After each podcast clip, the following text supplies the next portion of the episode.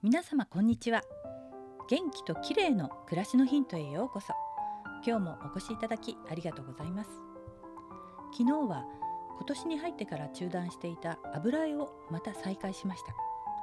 実家のアトリエで3時間くらい絵に集中してきました。油絵は私にとって楽しいだけでなく瞑想のような効果もあり描いた後は心地よい疲れで頭がすっきりします。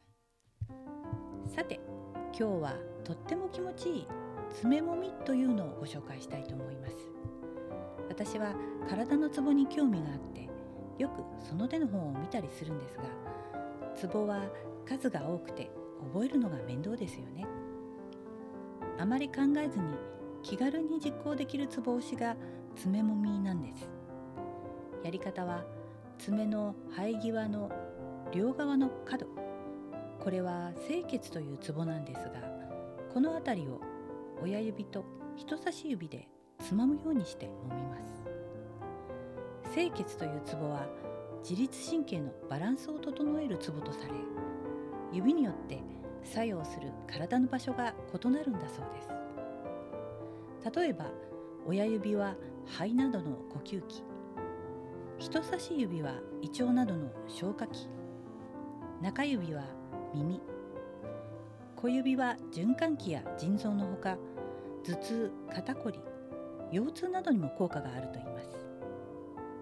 注意点としては薬指だけは交感神経を刺激するため疲れを癒したい時には揉まない方が良いのだそうです。